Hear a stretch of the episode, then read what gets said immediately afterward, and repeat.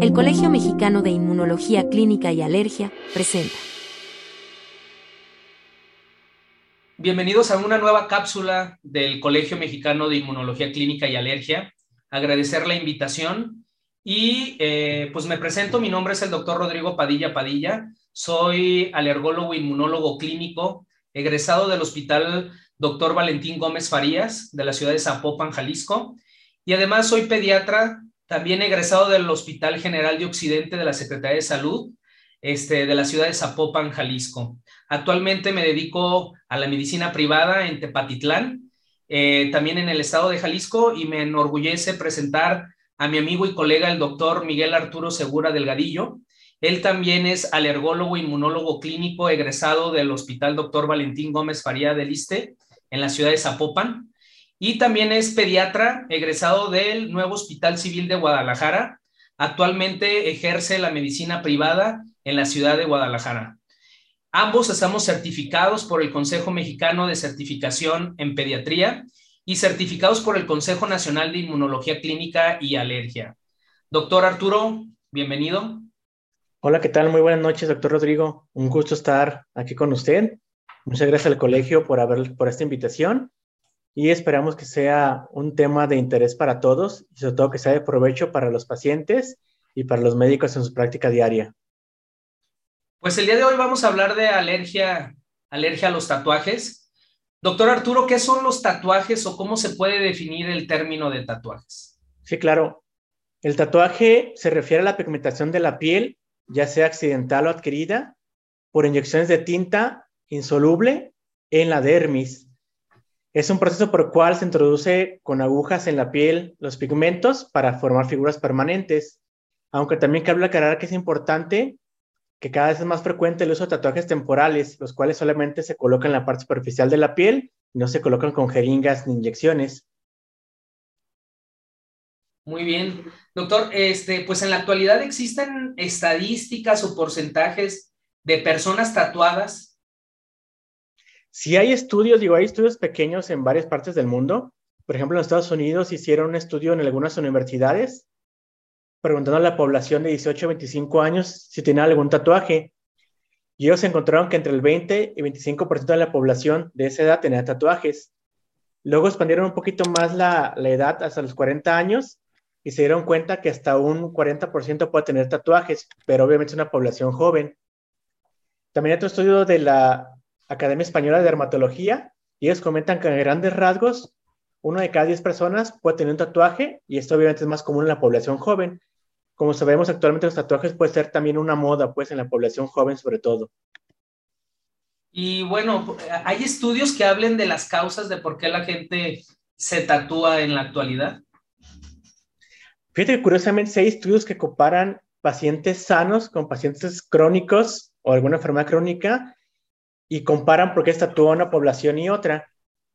Y es interesante ver las causas de una población y otra. Por ejemplo, poblaciones sanas, pues obviamente lo hacen por cuestiones decorativas, por gusto, por un motivo personal, que nació un hijo, cumpleaños de alguien, fallecimiento de alguien, alguna relación y demás cosas. Pero en pacientes enfermos, aunque tienen motivos también que pueden ser similares, ellos también lo pueden hacer por cuestiones médicas, es decir, si alérgico a anafilaxia tales medicamentos y demás para tenerlos tatuados y que no les vayan a poner esos medicamentos. O por alguna cuestión, por ejemplo, para sentirse mejor estéticamente, para no estar tan enfermos. Y también por cuestiones también, puede ser también por cuestiones de algunas cicatrices que hayan tenido alguna cirugía y demás. Por ejemplo, pacientes con cáncer de mama, que después de la reconstrucción se tatúan el pezón para sentirse más a gusto y demás. Entonces sí hay algunos estudios que reportan en ambas poblaciones las causas de estos tatuajes. Obviamente la población sana son mucho más diversas, ¿no? Hay quien se va a una borrachera, después de la borrachera se le ocurre ponerse un tatuaje, hay quien lo hace por cuestión religiosa o por cuestión de alguna pandilla y cosas así, o la cárcel y demás cosas, ¿no? Entonces es muy, variable la, las causas, pero en pacientes enfermos con enfermedades crónicas sí predominan las causas médicas de los tatuajes. Y bueno, como siempre, nosotros en medicina siempre tenemos algún tipo de clasificación. Entonces, ¿y en los tatuajes existe algún tipo de clasificación de tatuajes? Sí, en términos sencillos, permanentes y temporales, y también los que están ambos, sobre todo los permanentes, en tatuajes con fines médicos y también los tatuajes accidentales. Con fines médicos ya lo comentamos, por alguna cubrir alguna cicatriz o para alguna cuestión de que sepan a qué es alérgico el, paciente. Accidentales puede ser, por ejemplo, algún accidente de algún paciente que se, no sé, se enterró la punta del lápiz o algún accidente automotriz que el caucho le, le quedó la marca en la piel. Y obviamente los temporales y permanentes, esos ya son más particulares, pues ya son por más elección que por alguna cuestión accidental. Muy bien. Y por ejemplo, eh, si hablamos nosotros de alguna persona o por, como comentabas, por alguna enfermedad, eh, se quieren hacer algún tipo de tatuaje, ¿sí existen contraindicaciones para poder realizarse un tatuaje? ¿O todas las personas de forma directa, ya sea por gusto, por enfermedad o diferentes circunstancias, pueden hacerse un tatuaje? Si hay contraindicaciones, tanto absolutas como relativas.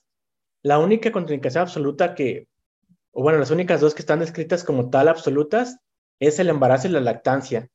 Y básicamente en esas condiciones, porque sabemos que son estados muy especiales en los cuales incluso las pruebas de alergia están contraindicadas, bueno, el embarazo solamente, pero más adelante vamos a tocar ese tema pero los productos químicos que se usan para los tatuajes, ya sea temporales o permanentes, pueden tener productos químicos, nanopartículas, tóxicos y demás cosas que pueden afectar tanto al bebé como al feto. Entonces, por estas dos condiciones se contraindican los tatuajes de manera absoluta en esta población. Ya de las contraindicaciones relativas, tenemos varias. Uno es, por ejemplo, el uso de terapia contra el acné, que, que les dan isotretinoína oral, porque ese medicamento retrasa la cicatrización, entonces puede hacer que el tatuaje no cicatrice bien y que no quede bien el tatuaje. También si una persona tiene antecedente de formar cicatrices queloides, por el puro trauma del tatuaje puede hacer una cicatriz queloide que el tatuaje tampoco quede bien. Y si una persona tiene nevos melanocíticos que están en revisión y demás cosas, no se recomienda que se tatúe esa zona. ¿Por qué? Pues que obviamente si se tatúa esa zona, va a ser imposible que el dermatólogo esté checando periódicamente cómo sigue ese nevo. O si, por ejemplo, tuvo un, melanocito en esa zona, tiene que estar también siempre libre porque tienen que checar que no haya recidivas y demás. Otro también puede ser el fenómeno de, de Koebner, que sabemos que es una desarrollo de una lesión cutánea en un sitio de trauma en la piel, que esta se asocia con enfermedades como la psoriasis, el líquen plano, el vitiligo o lupus discoide.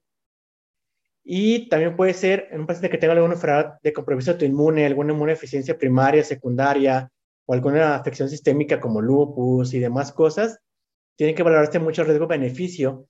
Y si deciden hacerse el tatuaje, valorar junto con su médico cuál es el mejor momento donde hay menos riesgo para hacerse el tatuaje.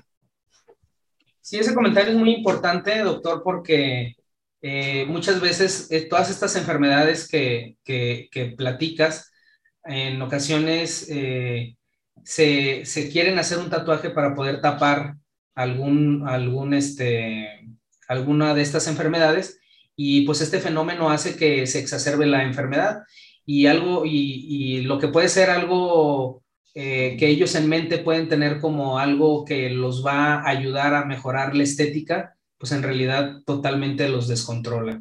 Muchas gracias, doctor Arturo. Eh, por esta primera parte donde se va a dividir la plática de alergia a tatuajes. Muchas gracias y a continuación pasamos a la segunda parte. Gracias.